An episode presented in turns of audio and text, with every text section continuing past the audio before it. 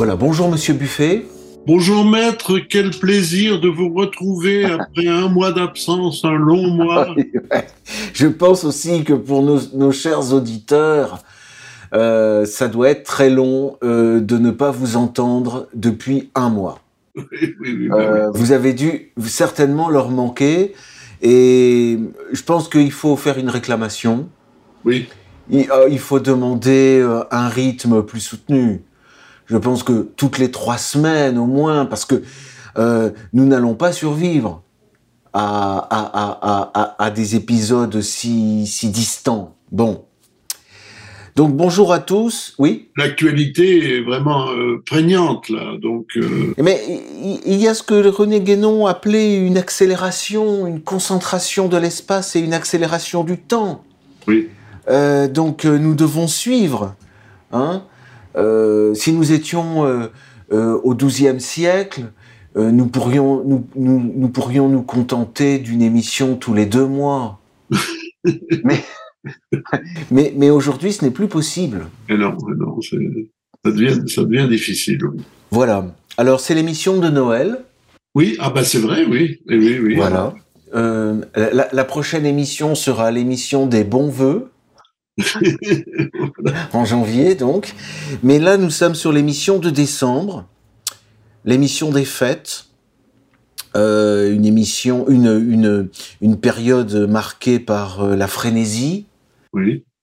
Euh, parce que tout simplement les jours déclinent, deviennent de plus en plus courts et, et les gens ont peur que ça continue comme ça jusqu'à la nuit noire éternel.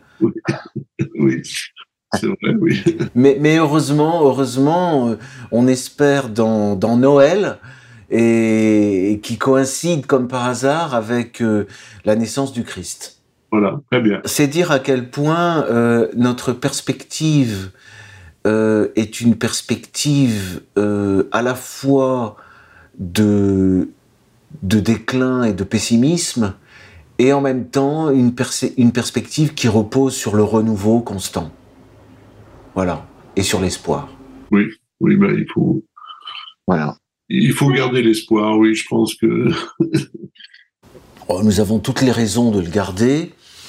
Et alors, euh, peut-être pour l'émission de Noël, euh, pourrions-nous euh, prendre un petit peu de recul et posément faire le point euh, sur, sur, une question qui me, qui me travaille depuis, euh, depuis quelques semaines. L'autre jour, j'étais, je crois, j'étais à Paris, je, je sortais d'une audience et je pensais à une chose. C'est à tous ces gens euh, qui ont la chance, parce que je le vois comme une chance, de ne pas avoir été piqués à disons, la science juridique. Voilà. Tous ces gens qui ont la chance d'être, la chance, et parfois ça tourne à leur point de vue pour un malheur, de ne pas avoir mis les pieds dans une faculté de droit, de ne pas avoir été mordu à cette euh, euh, discipline. Hein, je pense aux historiens, aux mathématiciens, aux physiciens, euh, aux, littéraires, aux philosophes.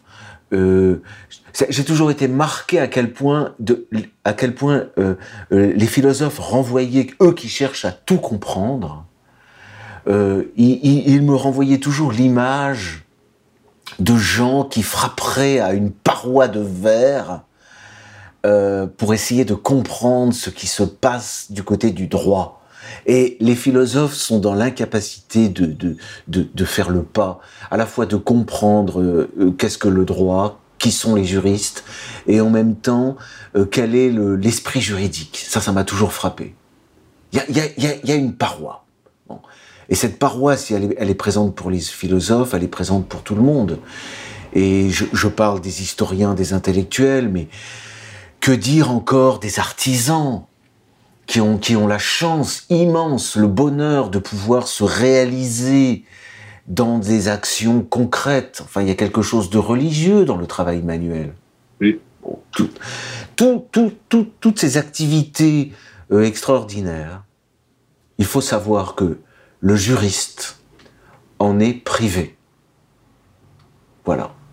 C'est une calamité.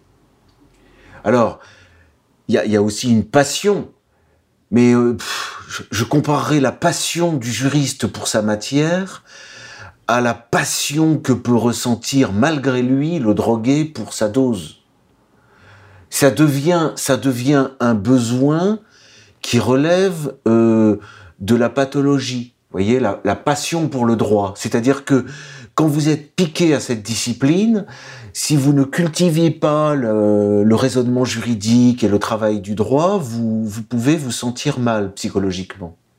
Alors, il peut y avoir, oui, alors peut-être existe-t-il des cures de désintoxication et des, et, des séances de, psychiatrie qui peuvent vous aider à, sortir. Mais tout ça pour dire à quel point, comme, comme juriste, hein, et, et, et pardonnez-moi, mais j'ai la, la prétention d'être un juriste qui est allé un peu plus loin que les autres, que les autres juristes, hein, j'entends. je dis pas que j'ai atteint le, le, le Graal, hein, mais je crois que j'ai pu quand même, et je continue toujours, hein, euh, euh, euh, d'avancer assez loin, je veux dire, dans la, tentative de, comprendre, j'allais dire, ce qui nous arrive. Parce que quand, vraiment on, fait du droit et qu'on s'interroge sur le droit et, sur nos sociétés, quand on prend conscience du rôle que jouent les juristes et le droit dans nos sociétés, euh, si on regarde les choses historiquement, c'est un phénomène. C'est un phénomène très particulier. C'est ça qu'il faut bien comprendre. Hein dans toutes les sociétés, vous avez des, gens qui sont, disons, euh, marginalisés. Si vous voulez, dans les sociétés primitives, vous avez, vous avez, c'est bien connu, euh, le chaman. Hein le chaman qui justement a un contact avec l'autre monde et qui fait le lien. Bon, dans toutes les sociétés, vous avez des castes de prêtres. Bon, mais les juristes constituent dans notre civilisation euh, gréco-romaine. Et là, il y a déjà une difficulté parce que peut-être y a-t-il des raisons de dire judéo-gréco-romaine. Oui. Les juristes constituent une caste et une espèce de scribe particulière. Vous voyez, on n'a pas l'équivalent en Chine, je crois, hein, ni en Inde. Ben, ça, c'était tous les travaux. Vous savez, je, n'invente pas le, le, fil à couper le beurre, ni, ni l'eau chaude. Pardonnez-moi ces expressions un peu, un peu familières, mais comme c'est Noël, on est dans une ambiance plus familiale. Bon. L'interrogation sur nous-mêmes, l'interrogation de l'occidental sur lui-même, elle remonte à loin elle commence vraiment, dirais-je, euh, au cœur du Moyen Âge. C'est-à-dire dès le XIIe siècle, vous avez euh, ou XIIIe, vous avez le pape euh, Innocent III ou Innocent IV, je sais plus, qui commence à, poser des hypothèses. Vous voyez, à dire mais d'où vient ce système de juridiction qui est Rome, par exemple, Rome, hein, la puissance romaine catholique avec ses tribunaux. Parce que Rome s'est d'abord imposé à l'Europe par ses tribunaux. C'est comme ça que, parce que le, pape est le juge, hein, le pape vicaire du Christ, hein, est le juge. Donc il y a une, dimension extrême, non seulement mystique, euh, morale, euh, spirituelle, mais également juridique hein, dans, dans la civilisation chrétienne. Bon. Et donc le pape s'interroge sur l'origine du pouvoir l'origine de la juridiction. Et il fait différentes hypothèses. Il dit ça, ça, ça vient peut-être au début des, du pouvoir du père euh, dans la tribu, euh, ou bien peut-être est-ce euh, une origine divine, euh, etc. Vous voyez, bon. Et pour faire un, un, un saut rapide à travers les, les, les, siècles et les générations qui devraient passer par euh, Montesquieu, etc. Quand on arrive à, par exemple, Max Weber. Oui Max Weber qui, qui fait la synthèse de tous les travaux érudits du 19e siècle et du début du 20e siècle, euh, et notamment allemands, parce que les Allemands étaient quand même en, pointe hein, euh, dans la recherche et la réflexion, eh bien, il constate que euh le droit, avec ses tribunaux, avec ses avocats, avec ses contentieux, avec ses difficultés, avec cette législation, avec ces parlements qui font des lois, tout ce que nous vivons dans notre chair, et quand je dis dans notre chair, je pense aux Gilets jaunes, par exemple, qui l'ont vraiment vécu dans leur chair, ce système juridique, hein, eh bien, il dit c'est une particularité occidentale. Voilà. Il cherche, il cherche, il regarde, il dit en Inde on n'a pas ça, euh, en Amérique latine les Incas non c'est différent, euh, l'Égypte ancienne c'est différent, euh, bon voilà. Alors il s'intéresse évidemment de très près à, au judaïsme, et il s'intéresse également à l'islam. Et puis euh, Max Weber, euh, je donne l'exemple de Max Weber, mais en fait c'est toute l'université occidentale qui est dans la recherche, hein, mais de manière spécialisée et très compartimentée. Mais on s'interroge sur euh, le, taoïsme, sur voilà, bref. Et puis il y a tout le phénomène de l'anthropologie où là on voit très bien que dans le monde primitif il n'y a pas ça. Bon, alors il y a, cette attitude d'ailleurs euh, des, peuples euh, extra-européens de rejet hein, vis-à-vis de nos systèmes. Hein. On appelle ça parfois d'ailleurs le colonialisme. Je pense qu'on peut l'englober dedans. Mais il y a, par exemple une, crainte devant le procès. On évite le procès. Par exemple, en Asie, il est bien connu qu'on évite d'aller étaler nos affaires devant le juge il y a quelque chose qui, qui, passe pas. Bon. Mais ce, que je veux noter, c'est à quel point euh, c'est également un rejet de la part de tous les Occidentaux qui n'ont pas fait de droit. Voilà, c'est à ça que je voulais en venir. voyez? D'accord. Il y a une, une incompréhension foncière du, du, citoyen européen non juriste vis-à-vis -vis de ce monde, notamment ce monde de la robe, quoi et, qui, alors, qui est perçu. Enfin, moi, je, fais partie de ce monde hein, de la robe puisque je suis avocat. Mais j'essaie, j'essaie de comprendre. Vous voyez, par exemple, je comprends très bien que certains puissent euh, imaginer que ce n'est qu'un monde de, de francs-maçons, par exemple. Vous voyez? Pourquoi? D'abord parce qu'il y a chez les juristes, notamment les avocats et les magistrats, une propension au cérémonial, puisqu'il y a des procédures, il faut se lever, etc. Il y a une mise en scène. Bon, une liturgie. Une liturgie, vous l'avez bien dit. Exactement, c'est le mot. Une liturgie. Les ornements liturgiques et une... Oui, oui, qui frappe, qui, qui fait penser à la messe et la comparaison entre le procès et la messe, euh, elle remonte à l'Antiquité. Hein. Donc il y a, ça, euh, et puis le caractère mystérieux du vocabulaire employé, euh, qui, est, qui, est, magique, au sens où les mots sont efficaces. Il y avait ce trait déjà chez les Romains, dans la procédure romaine, et nous l'avons conservé, nous y sommes toujours, si vous n'employez pas le terme adéquat, eh ben cela n'opère pas. Voilà. Et un avocat qui se trompe de terme perd le procès. Vous voyez? Alors déjà, il y a tout ce vocabulaire. Et je ne parle même pas de ce qu'il y a de, caché dans le vocabulaire, ou derrière le vocabulaire, ou dans un espace métaphysique euh, insondable, qui sont les concepts juridiques. Vous voyez, ça c'est encore autre chose. Et euh, de manière plus ou moins approfondie, les juristes sont censés euh, accéder à la compréhension de ces concepts abstraits. Et c'est ça qui constitue euh, leur expérience fondamentale, qui est plus ou moins euh, euh, approfondie d'une personne à l'autre. Et ça se traduit tout ça dans une sorte de laisser-aller et de flou artistique par une certaine robotisation des esprits. C'est indéniable. Qu'il y, a quelque chose de terrifiant. Oui, oui. Mais est-ce qu'il n'y a pas un, un rapport un petit peu avec la médecine. Parce que on, il y, a, aussi en médecine ce, ce, euh, ce, retour vers un langage euh, qui n'est pas transparent pour le, pour le patient, pour le, tout venant. Euh, il y avait aussi un, un habillement, un habit spécial des médecins. On ne sait pas bien pourquoi. Encore maintenant, on voit un habit spécial des médecins. On les voit maintenant en blouse blanche, euh, le col ouvert, euh, le stéto autour du, cou. Euh, c'est une sorte de, liturgie aussi pour que. Est-ce que c'est pour être loin du, du public ou est-ce que c'est pour pour pouvoir parler à sa caste interne quoi?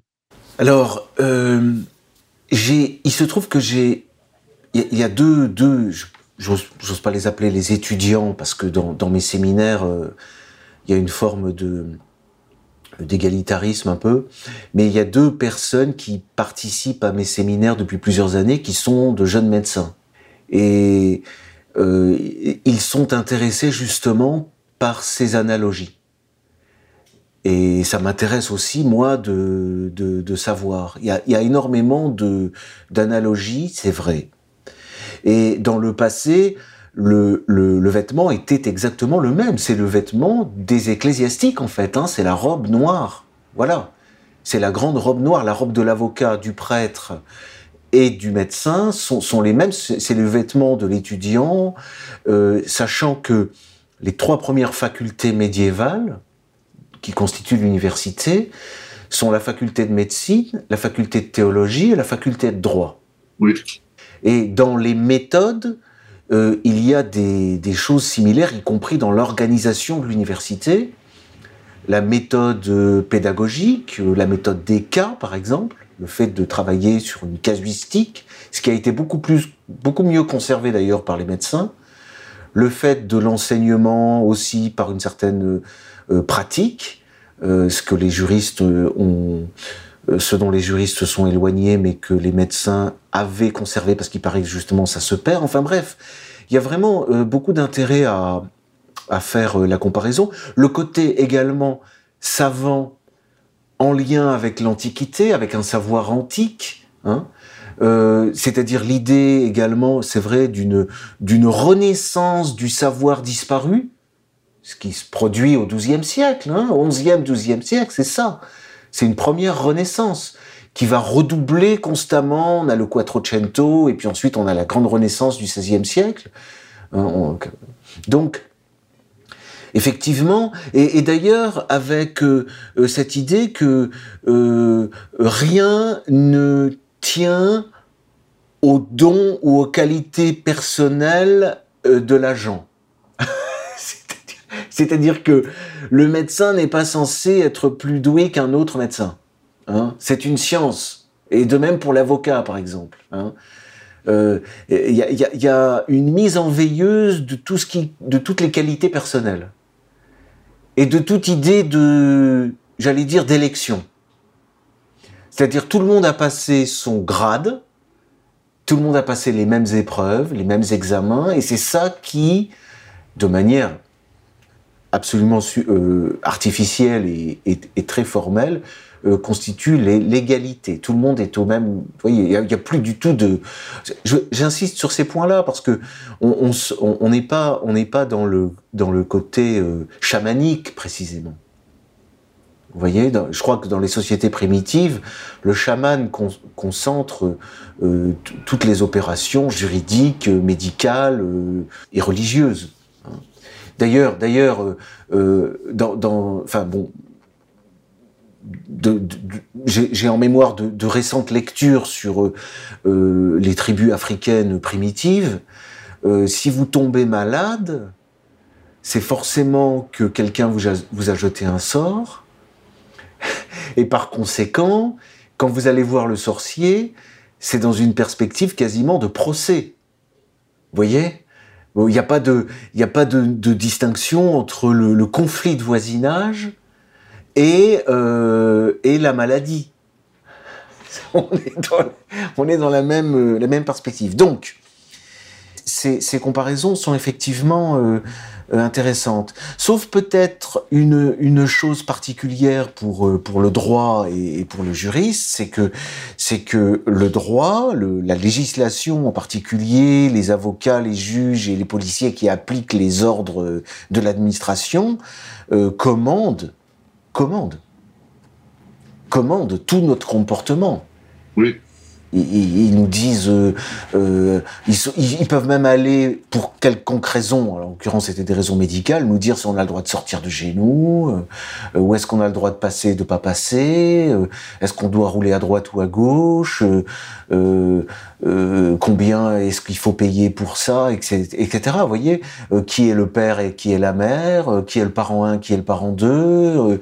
enfin, nous sommes les jouets, les jouets d'un système qui se présente d'ailleurs comme de plus en plus objectif, désincarné et impersonnel. Je, je, peux vous, quand même vous dire que les avocats, les magistrats, les professeurs de droit, les étudiants en droit, les juristes en général, à mon avis, sont quand même bien les derniers à pouvoir être tenus pour responsables de la mise en place et de l'organisation de cette machinerie que nous prenons euh, en arrivant euh, dans les études, on la prend telle qu'elle et, on la laisse telle qu'elle. Euh, à, Vous voyez, elle a été. C'est le mystère de l'histoire du droit que de savoir d'où est-ce que ça provient et comment est-ce que ça a été bâti et monté. Oui, oui, ça. Donc il y a un côté, il y a un côté irresponsable. Ça c'est caractéristique. Hein. quand il vous arrive un malheur juridique, plus personne n'est responsable. Surtout pas l'avocat. mais moins encore le magistrat. Ah ben non, bien sûr, oui. Qui, ne fait qu'appliquer la loi. Oui. Oui, c'est la loi qui est mal faite. Vous ne verrez jamais un magistrat assumer personnellement une décision. C'est inconcevable. Ça ne tiendrait pas debout.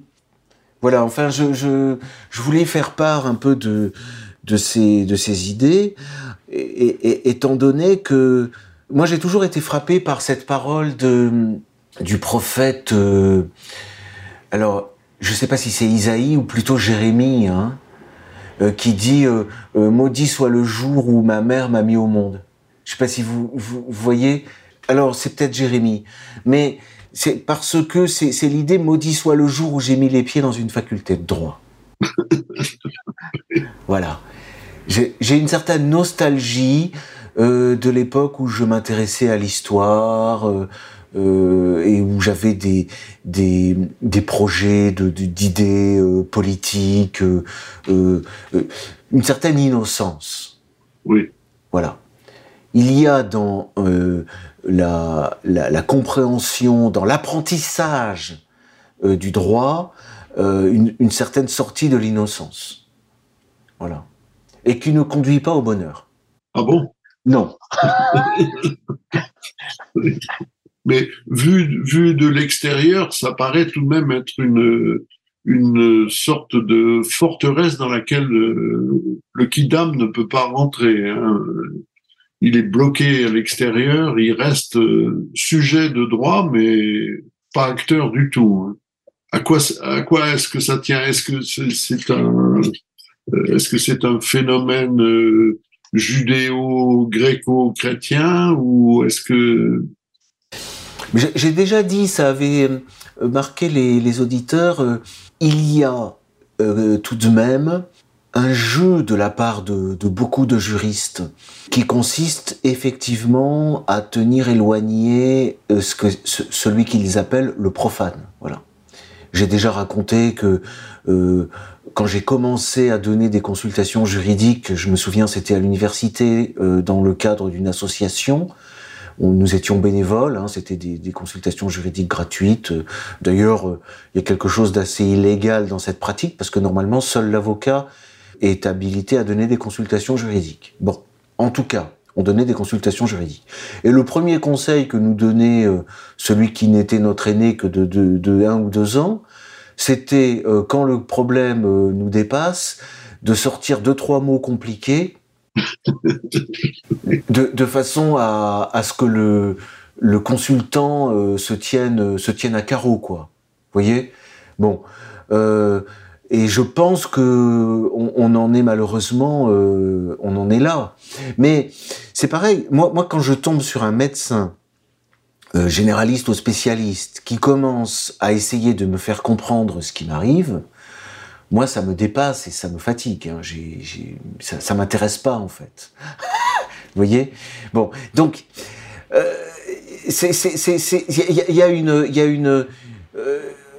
il y, a un monde qui, qui n'est pas moins opaque pour le, pour le magistrat et pour l'avocat quand même. Hein. Oui.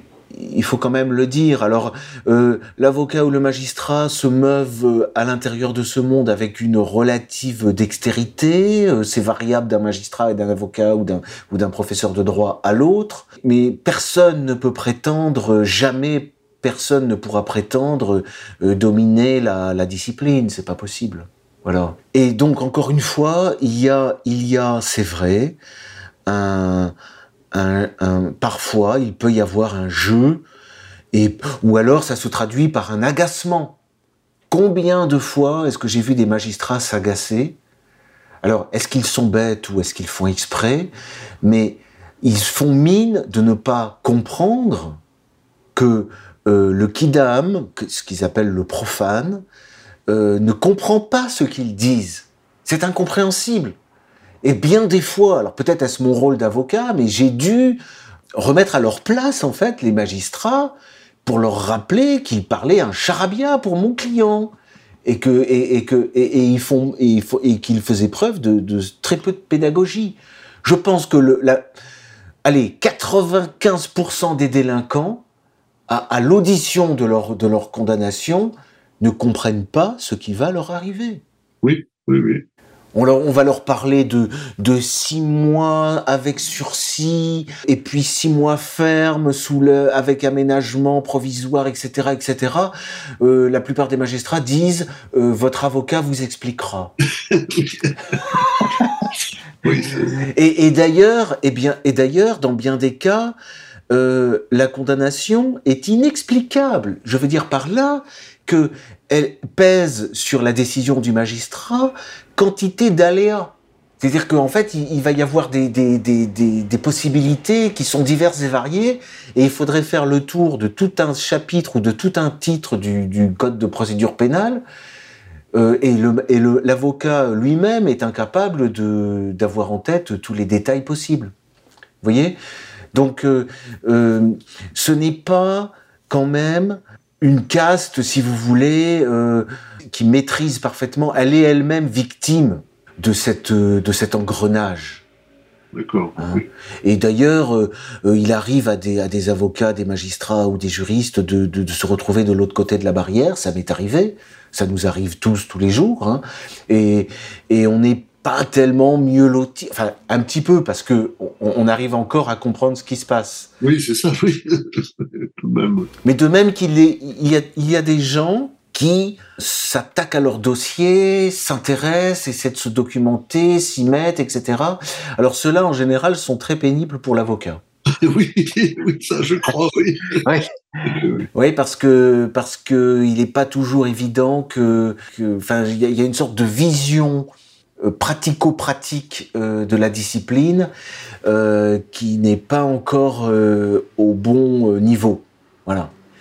Donc voilà, il y a, une, frontière là, encore une fois, une frontière assez nette entre entre ces deux mondes.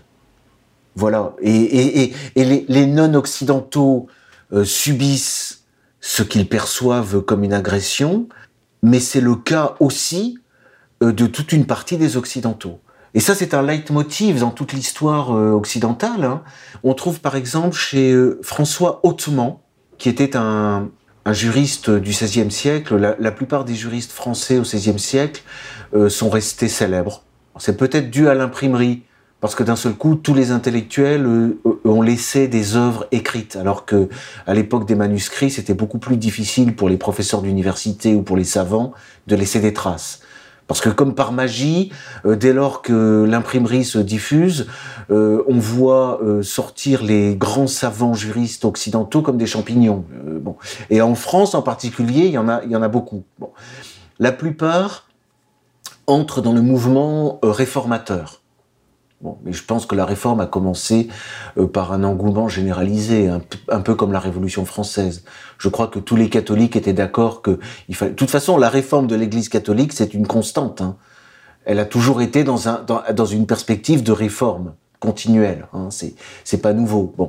Donc il y a ce, grand réformateur, euh, lui qui avait embrassé euh, donc le protestantisme. Je crois qu'il était calviniste, mais j'ai un doute quand même. Hautement H-O-T-M-A-N. Bien. Et il avait écrit un ouvrage qui était une charge, mais de manière assez traditionnelle, contre, contre l'enseignement du droit, contre le droit et contre les juristes. Voilà. Une sorte de malédiction romaine. Voilà. Euh, et c'est un thème important parce qu'il y, y a, cette idée d'une d'une innocence, d'un bonheur, d'une générosité, euh, des peuples celtes, germaniques, avant l'invasion romaine. Ça, c'est une idée qui, qui, qui, je pense, euh, remonte avant et, date d'avant le XVIe siècle déjà. Hein. Euh, il y avait un autre auteur qui s'était intéressé à cette histoire, c'est Tocqueville. Tocqueville s'était intéressé au phénomène de la diffusion de la science juridique. Quand on dit la diffusion de la science juridique, c'est-à-dire que euh, débarquent chez vous des avocats, des, notaires, des huissiers, euh, des greffiers, des magistrats, enfin tout un peuple robin, quoi. Ce qu'on a appelé la, noblesse de robe, contrairement à la noblesse d'épée. Bon. Et alors, euh, ce, qui est, ce, qui est, frappant aussi, c'est que en Allemagne, dès la fin du XVIIIe siècle, mais de manière vraiment accrue au XIXe siècle, euh, euh, ça s'est développé cette idée. Cette idée, et d'ailleurs cette idée s'est développée chez les juristes, c'est-à-dire chez des gens qui étaient formés à la science du droit romain. Et il y a une volonté de revenir à la civilisation germanique. Vous voyez, ça passe par le célèbre Grimm, on connaît tous les contes de Grimm. Eh bien, euh, c'était un juriste, un très bon élève de Savigny, qui est l'un des plus grands juristes euh, allemands et, européens, hein. euh, très grand connaisseur du droit romain et de l'histoire du droit. Il avait deux grands disciples fidèles qui étaient les deux frères Grimm. Bon, eh bien, c'est la volonté de retrouver le, le folklore, c'est-à-dire de retrouver les mœurs pures euh, non contaminé par l'esprit juridique romain. D'accord. Vous voyez? Et ça, ça, et ça d'ailleurs, ça, ça, permet de renouer le fil, y compris avec les Français, euh, des juristes comme La Fontaine, parce que récemment, Contre-Culture publie, republie les, les, les, fables de La Fontaine. Je viens de les recevoir. Voilà, un ouvrage magnifique. Un ouvrage magnifique. Hein. Absolument, oui, oui. Alors, voilà. Vraiment à recommander. Euh, oui, on est on a tous... de Noël. Euh, voilà. Mais d'ailleurs, c'est, ce sont des fables qui nous, qui ont forgé nos, nos, personnalités. Enfin, moi, moi, je sais que je suis toujours entre euh, la, la, la, malédiction de la fable de la cigale et de la fourmi, d'un côté, où, évidemment, j'ai peur d'être dans le rôle de la cigale, vous imaginez bien, et euh, le lièvre et la tortue.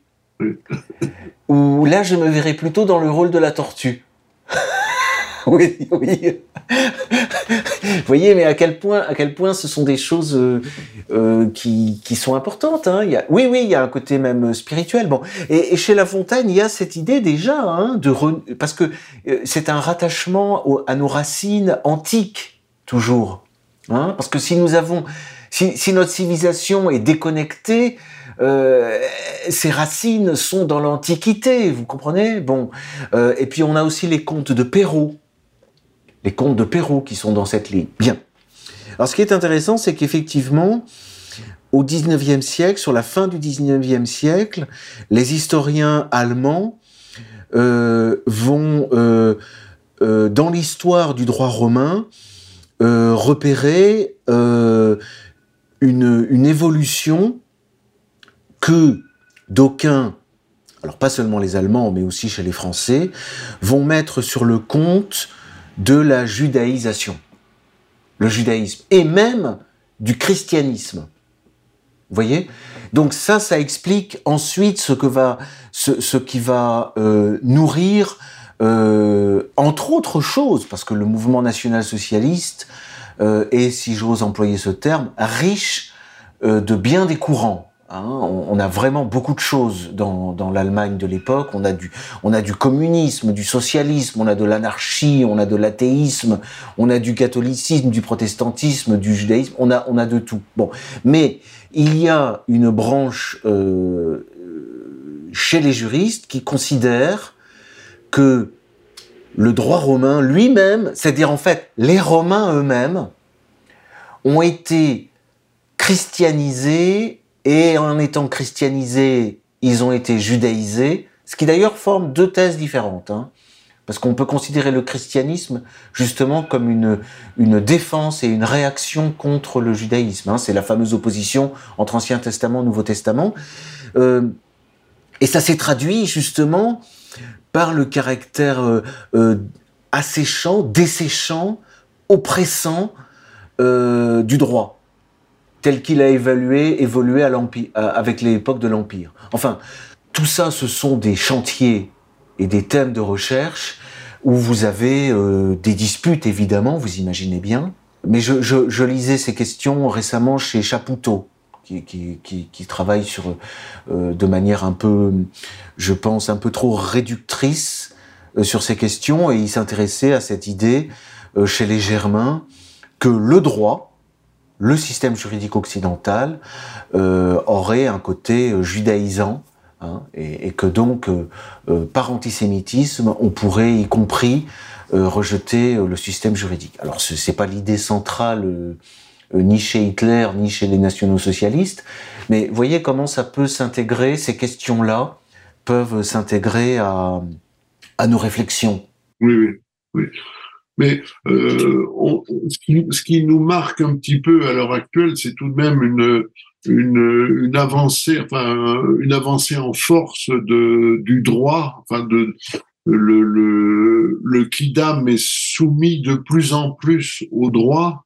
Il suffit de voir les contrats d'assurance, il suffit de n'importe quel contrat euh, euh, fait, fait 50 pages en, PDF. Tout ça, ça nous vient bien sûr euh, des États-Unis, enfin ou des, Anglais. Euh, est-ce qu'on va on va rester dans ce dans ce système-là ou est-ce qu'on va on, peut en sortir? Bah, Écoutez, euh, c'est le thème du jour. alors le phénomène américain,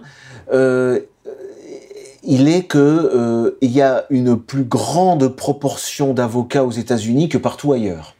Donc là, c'est la culture juridique, si j'ose dire, euh, ou la science juridique, ou le, savoir juridique, euh, qui s'est diffusé de manière accrue. Bon, donc ça ne ça ne vient pas le phénomène tel quel ne vient pas des États-Unis, puisque précisément c'est un phénomène dont l'Occident est porteur euh, depuis euh, depuis la, la, la, la, basse antiquité, enfin je dirais même depuis euh, avant avant l'époque chrétienne. Bon, donc la question d'en sortir est très délicate dans la mesure où ce n'est pas un à côté de l'histoire occidentale, mais moi je considère que c'est le cœur de l'épopée occidentale. C'est ce qui constitue l'un des traits particuliers de l'Occident. C'est aussi ce que disait, euh, ce que pensait euh, Max Weber. C'est ça qui va caractériser l'Occident. Il y a un côté, il faut surtout pas le désolidariser de la religion d'ailleurs.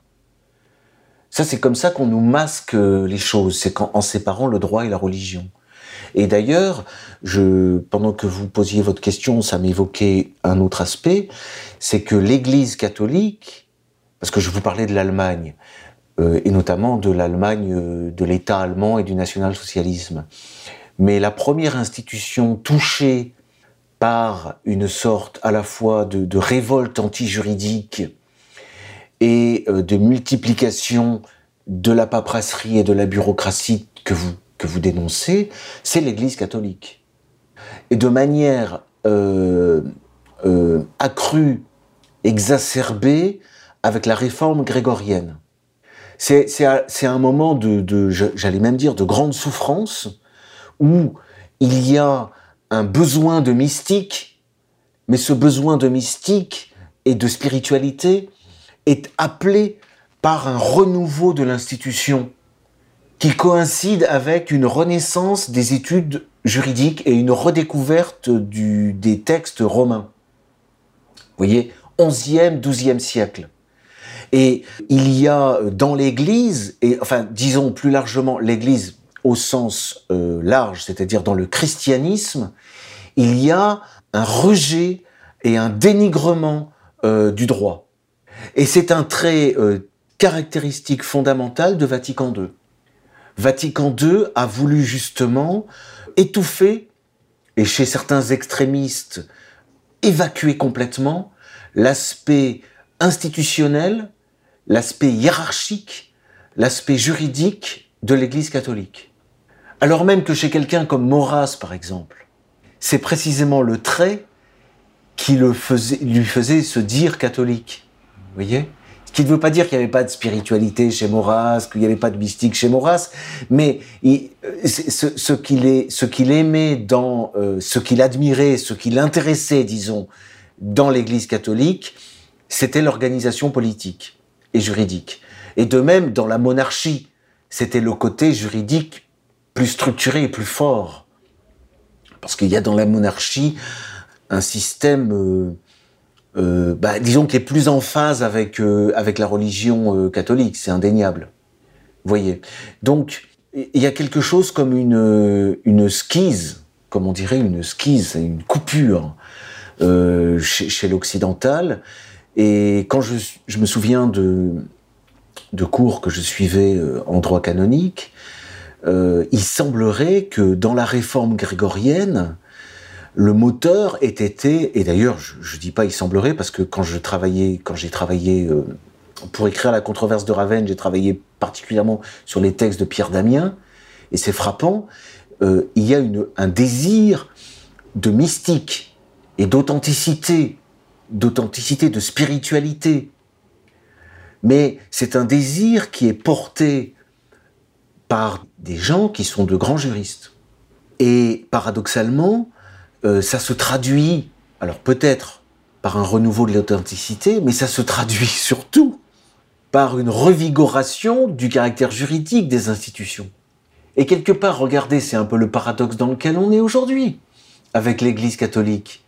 Vatican II voulait mettre moins de hiérarchie, et ça s'est traduit par une, une, offensive hiérarchique violente contre Monseigneur Lefebvre. Donc, vous voyez, c'est un paradoxe frappant. Oui, oui. On, vit l'organisation de l'armée italienne maintenant. C'est des, des chefs, des chefs, des chefs, que des chefs. Oui. oui, c'est comme une armée mexicaine aussi, oui, on dit, dit-on. Oui, oui, oui. oui. Euh, enfin voilà, nos méditations de Noël. quelques, quelques points euh, particuliers sur, euh, sur le, l'actualité. On voulait vous, vous interroger sur le, la situation de Vincent Renoir. Qu'est-ce que... Oui, alors, euh, Vincent Renoir, euh, il faut dire qu'il y a euh, deux dimensions. D'abord, il y a des dimensions, euh, disons, nationales. Alors, il y a les infractions pour lesquelles il a été condamné en France. Hein Bien. Alors, je ne connais pas les, je ne connais pas son dossier, hein, et je me garderai de me prononcer en fonction de ce que j'ai lu dans la presse. Mais a priori, il ne s'agit que d'infractions en droit de la presse précisément. Hein bon, ça c'est une chose. Ensuite, il y a possiblement, dit-on, euh, des infractions pour lesquelles il pourrait être poursuivi en Angleterre, ou disons au Royaume-Uni, parce qu'ensuite il a été en Écosse, euh, des histoires de fausses identités, des choses comme ça, qui à mon avis, bon, enfin à mon avis, ce sont des broutilles. Bon. Et puis, euh, plus compliqué, il y a le fait que visiblement, visiblement, parce que on est dans des procédures qui ne sont pas publiques. hein, avec des enquêtes qui relèvent même du secret de l'enquête ou de l'instruction, que sais-je. Mais il y a les autorités françaises ont demandé aux autorités anglaises donc de, de l'arrêter et elles auraient demandé son extradition. Hein. Voilà. Donc, euh, d'après ce que j'ai entendu, euh, il est entre deux, bonnes mains, hein, avec euh, justement assisté par des avocats, des avocats anglais, enfin en l'occurrence un avocat écossais. Et j'ai vu dans la presse l'avis donné par un pénaliste d'Édimbourg qui disait que, à son avis, l'extradition n'était pas possible. Voilà. sinon ce que je peux euh, faire, c'est, s'il m'entend, euh, lui témoigner euh, toute ma sympathie, tout, mon tout mon soutien. C'est quelqu'un que j'ai eu la chance de, rencontrer et avec laquelle j'ai le, j'ai le bonheur de correspondre épisodiquement. je ne connais pas de gens plus de meilleures pattes, de gens plus gentils et, et, honnêtes et que, que Vincent Renoir. Moralement, c'est un modèle. Voilà. Euh, comme chacun sait, euh, euh, c'est un mathématicien, hein, qui, qui, n'est sans doute pas mauvais en mathématiques, si j'ai bien compris. Et par ailleurs, c'est un, c'est un quelqu'un qui s'intéresse à la politique, qui défend politiquement et économiquement la, la solution nationale socialiste, et qui, en outre, et c'est pas la moindre de ses occupations, euh, est historien révisionniste. Et comme chacun sait, euh, il a été disciple euh, de Robert Forisson. Qui était, qui était un de vos clients.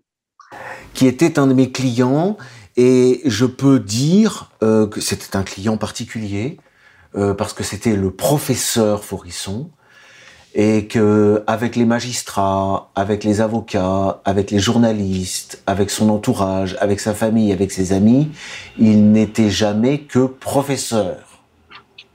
Voilà. Et que quand on dit euh, que Vincent Renoir a été disciple de, Robert Forisson, euh, c'est la discipline au sens euh, étymologique de l'instrument de punition. Hein. C'était un professeur sévère voilà. Exigeant, mais, mais avec des qualités de pédagogue incontestables. vraiment quelque chose de, de, de, particulier. Hein. C'est. Ouais. Bah, vous l'avez connu également. Ben oui, oui. On a eu le plaisir de, de l'interroger plusieurs fois euh, avec vous et de, de voir tous ses disciples c'était à la 17e, je pense. C'est l'endroit où il faisait cours à la fin, à la fin de sa vie, oui. C'est ça, mais il était particulièrement, particulièrement intéressant. Et je me souviens également d'un long, d'un long, long exposé qu'il a fait au, je sais pas, un anniversaire de Rivarol. Euh, euh, ah oui. et particulièrement intéressant et bien documenté. Et bon, c'était oui, oui, c'est une conférence qui a été publiée dans les Écrits de Paris. Il y a un numéro spécial des Écrits de Paris euh, qui contient cette, euh, cette conférence. Ouais. Oui, j'avais eu le plaisir d'enregistrer, de l'enregistrer. oui, oui, oui, oui. Écoutez, euh, en tout cas, il est certain que si Renoir s'était trouvé en Allemagne, son cas aurait été beaucoup plus compliqué. Oui.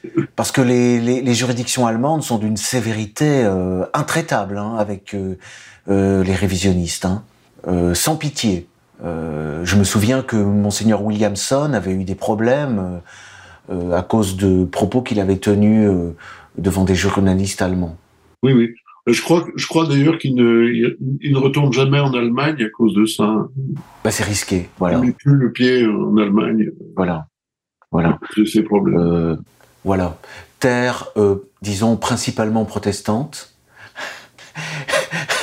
Donc, on est, on est quasiment dans une, dans une guerre de religion hein, avec ces questions-là. Oui, oui, oui. Ah bah c'est assez terrible. Mais vous voyez, je parlais euh, euh, des rapports entre le droit et, et la réalité. on est vraiment au cœur de tout cela avec, avec Nuremberg. Oui. oui. C'est c'est ça qui frappe aussi les gens. Hein. C'est de voir euh, euh, comment on a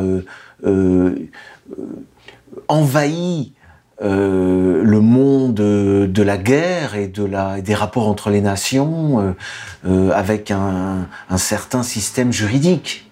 Hein c'est quand même incroyable quand même de, de, de voir euh, de voir euh, euh, sur le banc des, des accusés. Enfin, c'est quelque chose. C'est un spectacle qui est une fin en soi d'ailleurs. Hein. Le, le but, Nuremberg, c'est ça. C'est Göring assis sur le banc des accusés. Voilà. Comme, euh, comme Landru ou Jacques Léventreur. Oui, c'est ça. Voilà. Très bien. Non, mais sur Renoir, je peux difficilement vous aider plus. Pour en savoir, je crois que ces jours-ci, les choses. Il, est, il a une, une, audience qui est tardive, hein, malheureusement. Je crois que c'est en février, quelque chose comme ça, j'ai entendu dire. Bon, mais bon, euh, euh, a priori, euh, je veux dire, il faut, il faut se rassurer, euh, euh, rassurer les gens. Hein, enfin, Renoir est quelqu'un de solide. Il est moralement très solide. Ben, il, il, le faut parce que. Non, mais il avait raconté son épreuve euh, de, de prisonnier euh, en, en, France. Hein. Voilà, il est resté un an en prison. Et j'étais là le jour où il en a parlé. Euh, nous avions fait une vidéo, il en a parlé à ma demande. Ah bon? Oui. Voilà, c'est moi qui, qui suis le réalisateur de cette séquence.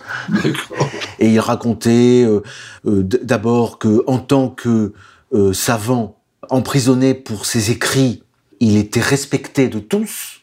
Oui. Hein? En tant que persécuté par euh, certaines associations, il était d'autant mieux considéré par ses euh, voisins de cellules qui, dans leur majorité, étaient donc euh, musulmans. Oui. Et que sachant écrire et bien écrire, hein, il était un peu l'écrivain public. Oui, ça, bah ça. L'écrivain public, parce que si, si, vous voulez en prison, si vous savez lire et écrire, oui. il y, a, y, a, deux livres qu'il vaut mieux avoir. Il y a un livre qu'il faut, qu'il est bon d'avoir avec vous, c'est le code de procédure pénale. Oui, il est bon. difficile de se le procurer. Hein, je... Ah bon? En prison, oui. Ah bon? Ah ça, je, je l'ignorais. Mais je pense que vous pouvez avoir votre code de procédure pénale personnel quand même. Oui, non, mais il faut l'acheter. Donc. Euh... Bon, mais si vous l'avez déjà ou vous, vous, vous, vous vous vous le faites envoyer, et, et là, vous devenez quelqu'un de très important. Ah oui, oui, oui, oui parce qu'il y a ah. des choses qui... Oui, oui. Voilà. Et donc, c'était un peu son rôle. Et d'ailleurs, euh, il avait raconté euh, euh, qu'il s'était spécialisé dans le courrier du cœur pour les gens du voyage. Ah bon, oui. Oui, c'était, bah, c'est comme ça, c'est une niche, hein, il en est de toutes sortes. Et, et donc, euh, il écrivait, au début, il écrivait les réponses pour les, les délinquants, les prisonniers gitans il écrivait les réponses pour les épouses. Et à la fin, euh, les gitans lui donnaient directement le courrier sans l'ouvrir. et il lui disait non non mais ne me dis même pas ce qu'il y a dedans, tu l'ouvres, tu réponds. voilà, on, est vraiment c'est du Cyrano de Bergerac. Hein. C'est fantastique. Il expliquait aussi comment euh, lorsqu'il y avait euh, certains plats avec du porc, euh, pour lui c'était la fête parce qu'en fait tout l'étage lui laissait le le plat voilà non mais bon écoutez c'est évidemment je, je, dis ça c'est pas pour être trop positif mais il, il, est certain que le sort qui est réservé à, des gens qui sont des penseurs et, qui ne font de mal, qui ne feraient pas de mal à une mouche, parce que vraiment euh, Vincent Renoir, c'est le cas de la bonne pâte, quoi. Jamais, jamais, je n'imagine euh, la moindre méchanceté chez cet homme. Voilà, et c'est absolument dramatique et insupportable euh, de voir que quelqu'un comme lui euh, euh, est obligé de se cacher, il est obligé de fuir et qui se retrouve emprisonné. Voilà. Et j'espère que son sort est, est pas trop. Alors je crois que l'adresse circule de l'endroit où l'on peut lui écrire. Alors il est vraiment recommandé vivement de lui écrire parce qu'un prisonnier qui reçoit beaucoup de courriers est tout de suite considéré comme quelqu'un d'important par l'administration et par les et par les et par les gardiens. Ça c'est très important. Voilà. Donc le message est le suivant écrivez en masse à Vincent Renoir. C'est ce qu'on peut faire de mieux pour l'instant. Voilà. Parce que faire pression sur les autorités françaises, ça ne sert à rien, ça va les, ça va les réjouir. Hein voilà. Elles vont s'en réjouir. Oui, de toute façon, aucun, aucun effet. voilà. Et puis, euh, et puis euh, pour le reste, euh, je dirais Poutine, vite. voilà. Peut-être, nous verrons, nous espérons quelque chose, nous prions. Et donc rendez-vous début janvier pour notre, notre mensuel. Parfait. Merci. Mais c'est moi, Monsieur Buffet. Bonne journée. Merci à tous. À vous aussi. Joyeux Noël.